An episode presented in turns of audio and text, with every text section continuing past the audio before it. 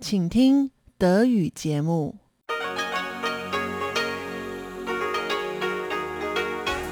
Hier ist Radio Taiwan International. Zum 30-minütigen deutschsprachigen Programm von Radio Taiwan International begrüßt sie Eva Trindl. Folgendes haben wir heute am Sonntag, dem 17. Oktober 2021 im Programm. Im Wochenendmagazin berichtet Karina Rother über die Entwicklung des Behindertensports in Taiwan, über Kampagnen, die den Behindertensport sichtbar machen sollen und über zwei Sportler, die seit 20 Jahren den Rollstuhltanz in Taiwan mitgeprägt haben. Im Kaleidoskop mit Chobihui und Sebastian Hambach geht es heute um Diskussionen über einen möglichen Zusammenschluss der Stadt Hsinchu mit dem Landkreis Hsinchu. Nun zuerst das Wochenendmagazin mit Karina Rother.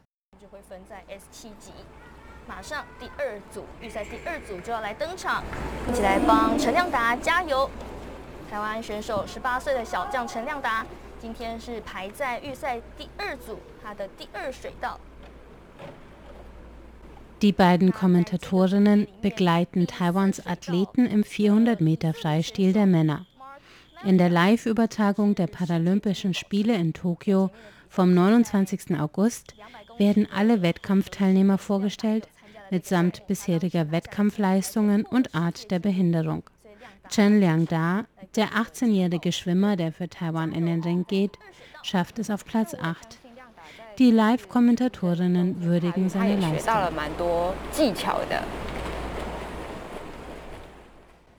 Der Behindertensport hat in Taiwan noch nie so viel Aufmerksamkeit erhalten wie in diesem Jahr.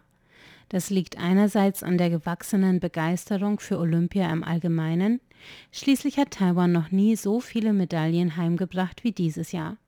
Zum anderen investiert Taiwans Paralympisches Komitee auch ganz gezielt in eine Werbekampagne, die Taiwans behinderte Olympiaden der Öffentlichkeit bekannt machen soll.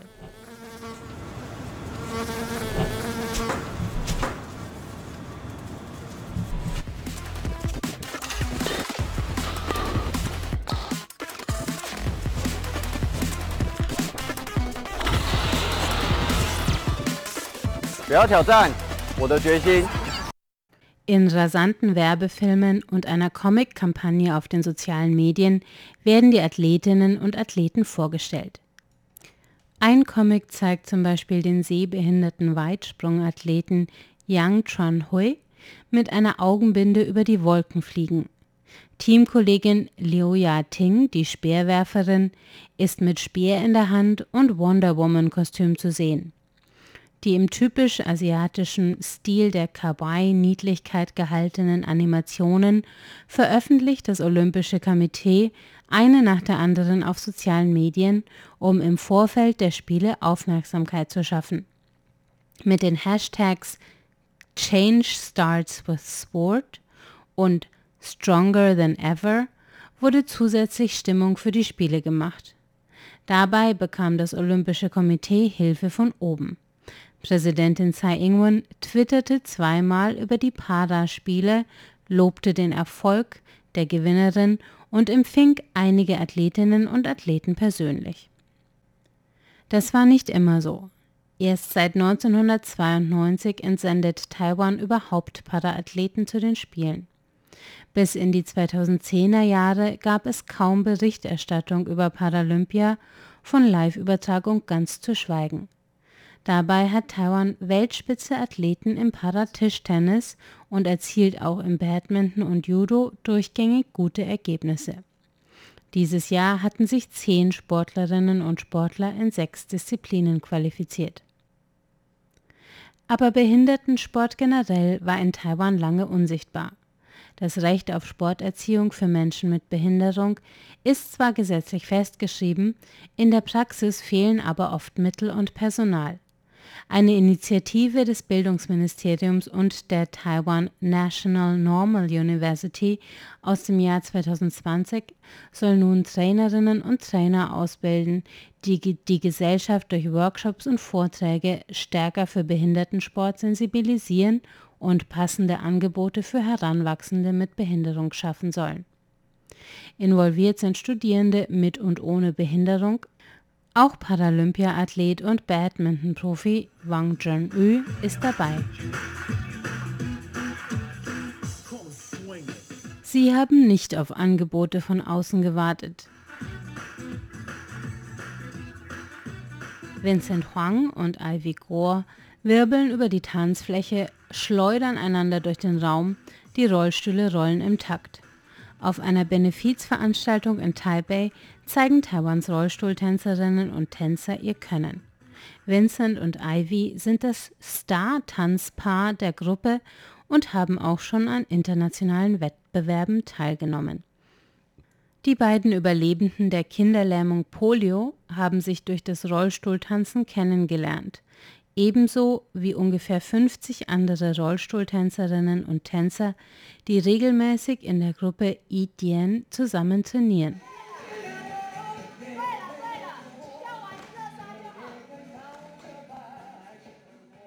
Für Ivy ist das Training auch ein soziales Ereignis, berichtet sie der AFP-Nachrichtenagentur.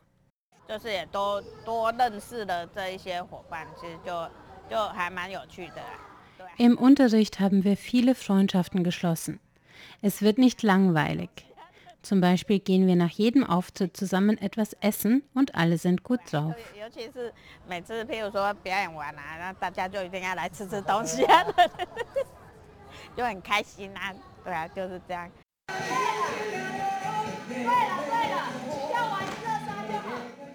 Ausgebildete Tänzerinnen ohne Behinderung huschen zwischen den Rollstühlen hindurch, nutzen die Stütze ihrer stabilen Partner für gewagte Posen und Sprünge über den Stühlen. Die Sportart Rollstuhltanzen wird im Paar entweder mit einem Rollstuhltänzer oder mit zwei Rollstuhltänzern ausgeübt. Im taiwanischen Tanzkreis trainieren sie beides. Die meisten Teilnehmerinnen und Teilnehmer sind Polio-Geschädigte. Die Krankheit wurde in Taiwan erst im Jahr 2000 vollständig ausgerottet. In den Generationen über 40 ist die Kinderlähmung noch heute eine der sichtbarsten Behinderungen in Taiwan. Betroffene haben oft Wachstumsschäden, einzelne Gliedmaßen sind verkürzt gewachsen oder verkrümmt. Die meisten Menschen mit Polio nutzen einen Rollstuhl.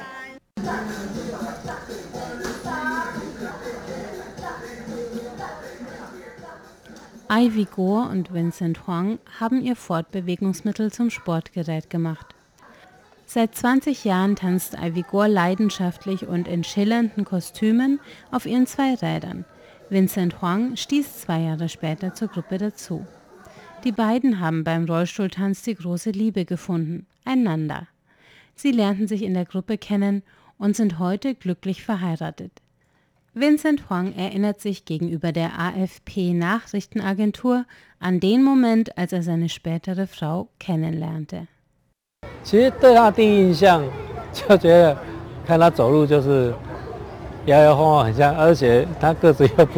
Mein erster Eindruck von ihr war, dass sie sehr süß ist. Wenn sie geht, wackelt sie hin und her. Dazu kommt, dass sie sehr klein ist. Sie sieht aus wie ein Pinguin. Sehr niedlich. Auch Ivy war der neue Mittänzer sofort sympathisch.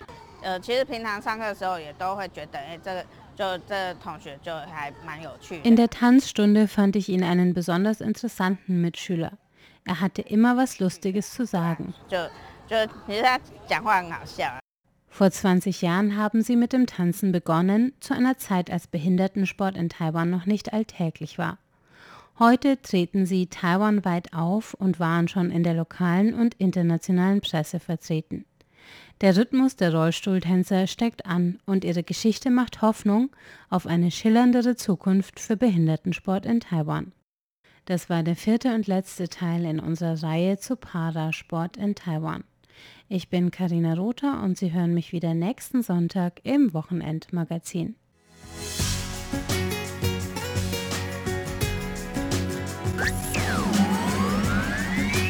Radio Taiwan, international aus Taipeh.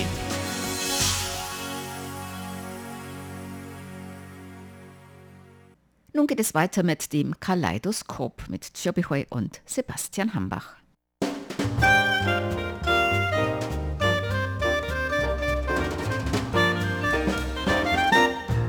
Herzlich willkommen, liebe Hörerinnen und Hörer, zu unserer Sendung Kaleidoskop. Am Mikrofon begrüßen Sie Sebastian Hambach und Chobi Hui. In letzter Zeit wird in Taiwan über die Idee der Kreation von einer neuen Stadt diskutiert, und zwar von einem sogenannten Groß-Hsinchu. Und Hsinchu ist jetzt eigentlich auch schon eine Stadt, aber es gibt auch noch einen Landkreis mit dem gleichen Namen, also ein Landkreis Hsinchu und eine Stadt Hsinchu, die beide direkt nebeneinander liegen. Und ähnlich wie das in der Vergangenheit vor etwa zehn Jahren schon einmal der Fall war mit anderen Städten und Landkreisen, so hat man jetzt wieder verstärkt diese Idee, dass man auch diese beiden, also diesen Landkreis und diese Stadt, einfach zusammenschließen kann und daraus würde dann dieses sogenannte Groß-Hsinchu entstehen und das wäre dann eben weder Stadt noch Landkreis, sondern eine sogenannte regierungsunmittelbare Stadt oder eine kreisfreie Stadt. Und davon verspricht man sich dann zum Beispiel, dass es mehr Regierungsgelder gibt oder einfach mehr Fördermittel von der Regierung und hofft natürlich dann auch, dass das für die dortigen Bewohner dann irgendwelche Vorteile bringen könnte. Aber auf der anderen Seite wurden diese Pläne dann auch kritisiert, denn im Moment gibt es schon sechs von diesen sogenannten regierungsunmittelbaren Städten in Taiwan und wenn jetzt wirklich noch eine dazukommt oder vielleicht in Zukunft noch mehr, dann weiß man auch nicht mehr, ob tatsächlich immer noch so viele Mittel verfügbar sind für alle oder was das Ganze dann überhaupt konkret eigentlich noch bringen soll. Ja, tatsächlich. Also eigentlich zuvor hat man gar nicht so viel über dieses Thema diskutiert. Ich kann mich gar nicht daran erinnern, dass, dass die Zusammenschließen zwischen dem Hsinchu-Stadt und Hsinchu-Landkreis diskutiert wurde und jetzt plötzlich war das ein Thema. Und zwar am 7.9. hat der DPP-Parlamentarier Guo Jianming gemeint, dass die beiden Seiten, also die Stadt und Landkreis von Hsinchu, zusammengeschlossen werden sollte. Mit anderen Worten, abgegradet werden, damit die Stadt Hsinchu sich besser entwickeln kann. Das heißt, dass die Hsinchu-Stadt mehr Förderungsgeld von der Zentralregierung bekommen kann und das sollte dann für die weitere Entwicklung Hsinchu gut sein. Wie gesagt, zuvor war das kein Thema und dann plötzlich jetzt ein Thema.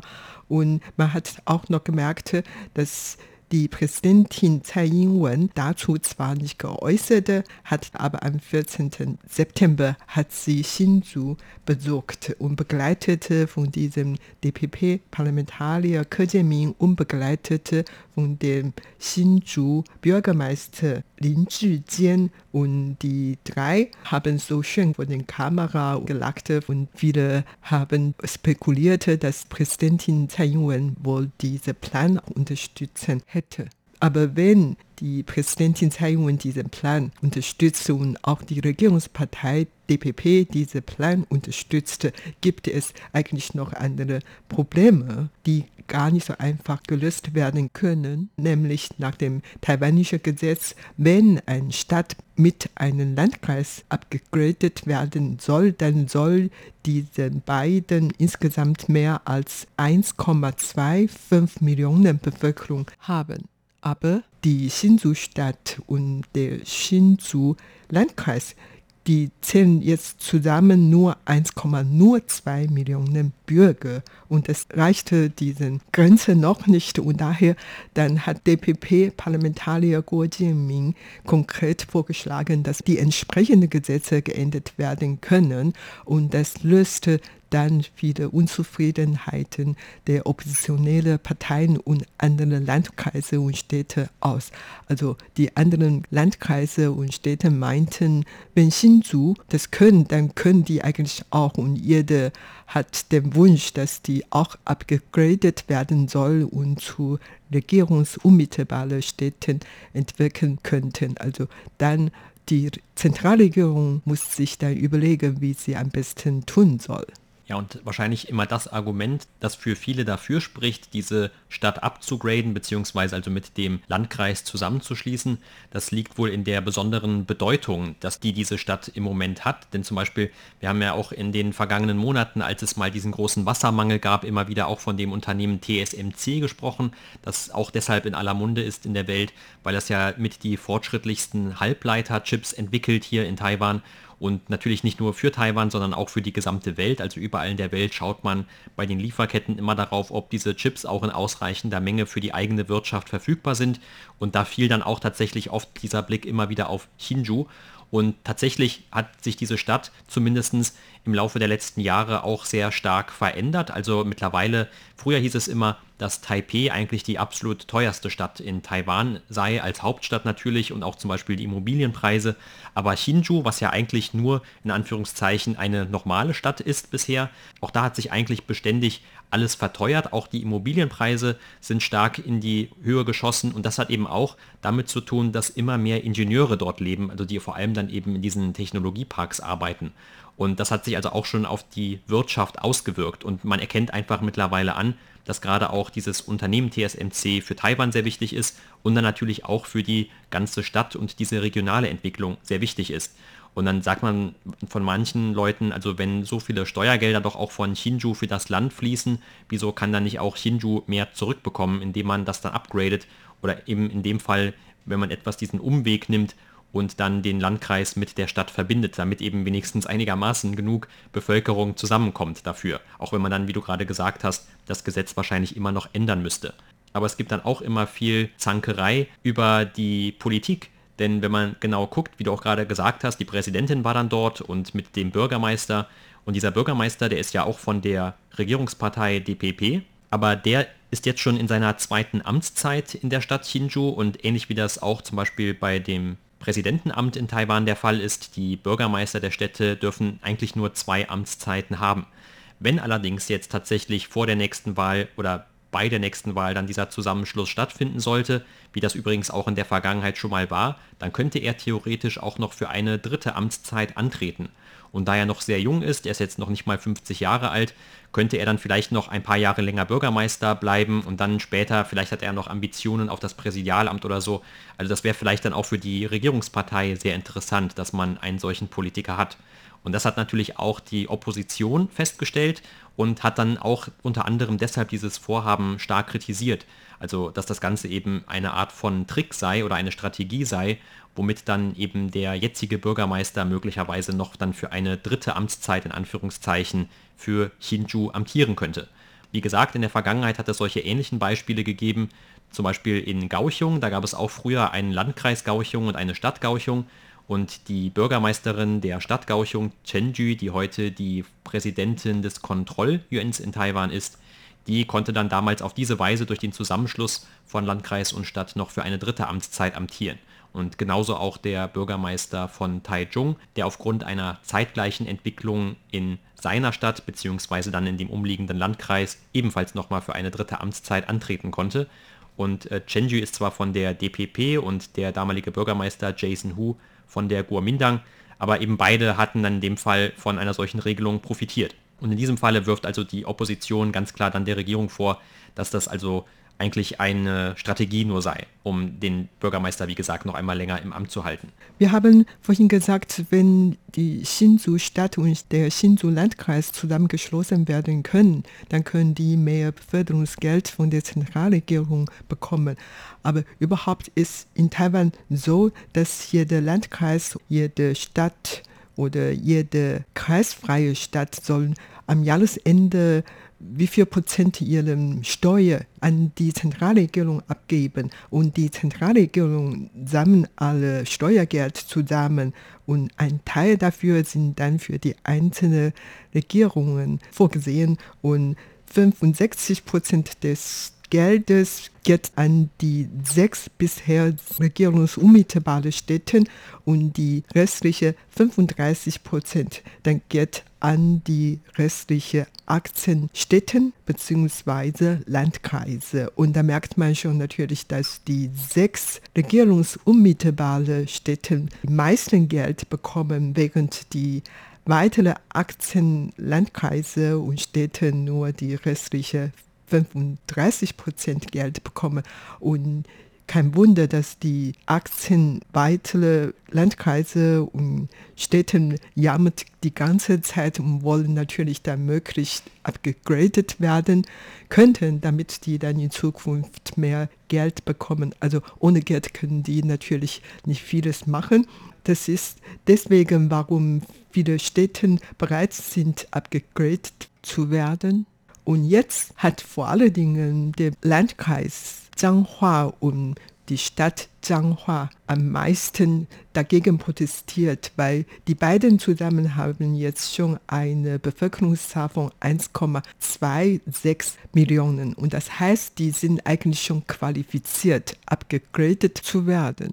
Allerdings die Zentralregierung hat bis jetzt gar nicht vor, die beiden zusammenzuschließen, weil solange die dann zusammengeschlossen würden könnten, dann muss das Geld, diese Etat weiter anders verteilt werden und die anderen Städte kommen wahrscheinlich dann wieder zu kurz und so weiter. Und daher die Zentralregierung wollte eigentlich gar nicht so gern sehen, dass irgendwelche Landkreise und Städte zusammenschließen möchten.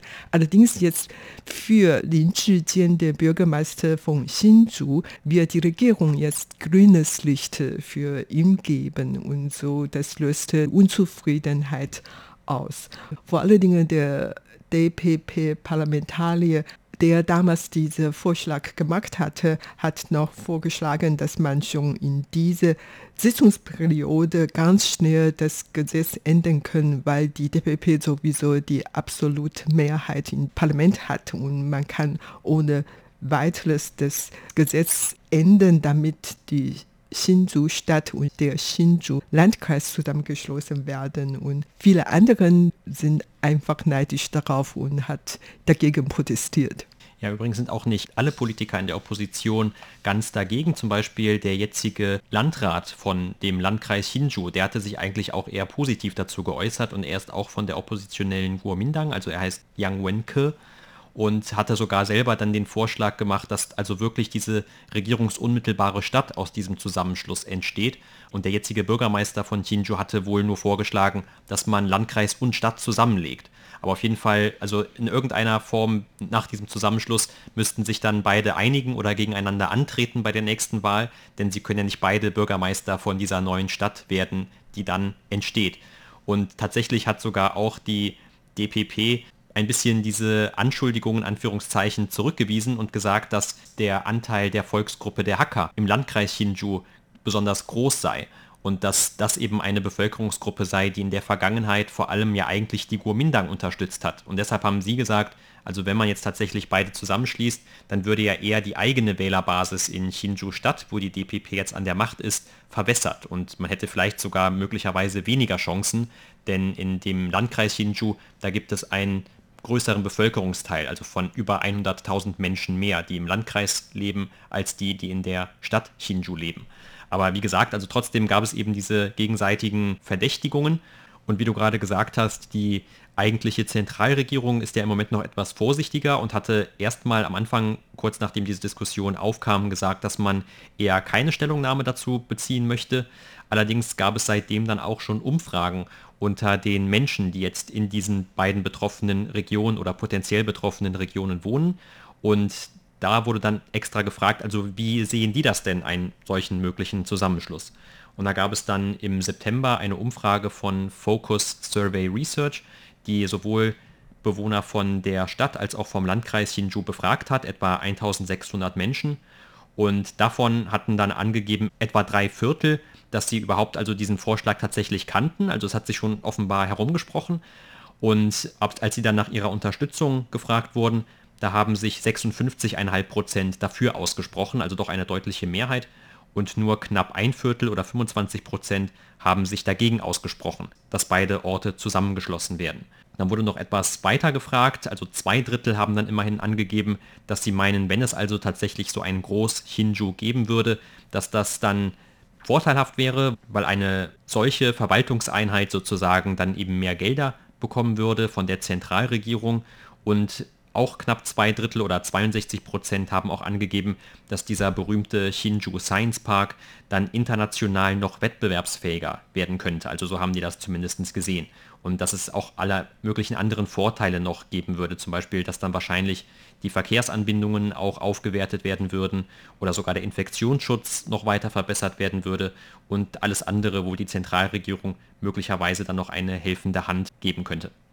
Ja, also vor etwa zehn Jahren habe ich einmal eine Freundin in Hsinchu besucht und sie gehört eigentlich zu den ganz typischen Hsinchuer Bürger, weil sie arbeitete an einer Universität als Seminarleiterin und ihr Mann arbeitet in diesem bekannten Industriepark und die beiden haben gute Einkommen und hatten sich in Hsinchu eine Wohnung, eine sehr schöne, teure Wohnung gekauft und dort nicht gelassen und die haben einen kleinen Tochter. Vor zehn Jahren, als ich sie besuchte, muss ich sagen, dass die Hsinchu-Stadt hat sich wirklich total verändert und das war noch vor zehn Jahren. Das war wirklich ein ganz, ganz, ganz moderne Stadt, anders als die Stadt Taipei. Taipei ist eine alte Stadt und viele alte Häuser sind nicht abgerissen worden und diese Infrastruktur war eigentlich auch nicht so gut wie in Hsinchu. Hsinchu war schon damals wirklich eine super moderne Stadt, wahrscheinlich alle modernste Stadt in ganz Taiwan. Allerdings die größte oppositionelle Partei Kuomintang hat diesen Plan schon etwas kritisiert und vor allen Dingen der Kuomintang-Parlamentarier Fei Hongtai dann hat gemeint, wenn die Stadt Hsinchu mit dem Landkreis Hsinchu zusammengeschlossen werden sollten, dann soll eigentlich alle 22 Landkreise und Städten auch gleichzeitig alle zu regierungsunmittelbaren Städten abgegradet werden sollen und dann können alle gleich behandelt und dann gibt es da nicht mehr Probleme oder Streitigkeiten wegen des unfairen Verteilung von Etats. Also überhaupt, viele haben verschiedene Meinungen ein Kuomintang-Parlamentarier Chen Yuzhen hat was Konkretes vorgeschlagen. Sie meint, eigentlich soll man die entsprechenden Gesetze einmal korrigieren, unter anderem die Finanzgesetz, weil die regierungsunmittelbare Städte bekommen wirklich sehr viel Geld, während die kleinen armen Städte und Landkreise nur ganz wenige Etat bekommen und die reichen Städte werden immer reicher und die ärmeren Städte und Landkreise werden immer ärmer und irgendwie das muss geändert werden. Vielleicht soll die Zentralregierung ihren Vorschlag nachkommen und dann überlegen, wie man das am besten machen soll. Ja, und da gibt es also noch einige andere Vorschläge, über die diskutiert wird und zum Beispiel auch ein Vorschlag, über den dann am Rande noch diskutiert wurde zumindestens. Und so könnte man eventuell auch das Problem mit der Bevölkerungszahl umgehen, dass man eben nicht nur Stadt- und Landkreis Hsinchu zusammenschließt, sondern auch noch den Landkreis Miaoli, der sich etwas nördlich davon befindet, auch noch mit hinzunimmt. Und in diesem Landkreis, da leben auch noch mal etwa über 570.000 Menschen und dann käme man also gemeinsam tatsächlich dann über diese bisherige Hürde, die da von der Bevölkerungszahl gesetzt wurde. Allerdings zum Beispiel auch, um nochmal auf diese Umfrage dann zurückzukommen, die ich gerade eben schon genannt hatte, wenn das dann so aussehen würde, dann wäre dann eine Mehrheit dagegen. Also irgendwie mag man in Hsinchu Miaoli nicht besonders oder auf jeden Fall gab es da wohl mehr Bedenken. Und das würde dann also eher abgelehnt werden. Und jemand hat eigentlich auch vorgeschlagen, dass die ganze Insel Taiwan zu einer Taiwan-Stadt entwickeln soll, weil Taiwan eigentlich wirklich eine kleine Stadt und es muss eigentlich nicht so viele verschiedene Städte oder Landkreise verteilt werden. Also wenn alle zusammen, das ist dann viel einfacher. Das war ein Vorschlag von vielen auch hier in Taiwan. Und das war's für heute in unserer Sendung Kaleidoskop. Vielen Dank für das Zuhören. Am Mikrofon waren Sebastian Hambach und Chobi Hui. Sie hörten das deutschsprachige Programm von Radio Taiwan International am Sonntag, dem 17. Oktober 2021. Unsere E-Mail-Adresse ist deutsch.rti.org.tv. Im Internet finden Sie uns unter www rti.org.tv, dann auf Deutsch. Dort finden Sie auch Nachrichten, weitere Beiträge und Links zu unserer Facebook-Seite und unserem YouTube-Kanal. Über Kurzwelle senden wir täglich von 19 bis 19.30 Uhr UTC auf der Frequenz 5900 kHz. Das, liebe Hörerinnen und Hörer, was für heute in deutscher Sprache von Radio Taiwan International. Wir bedanken uns bei Ihnen ganz herzlich fürs Zuhören. Am Mikrofon war Eva Trindl.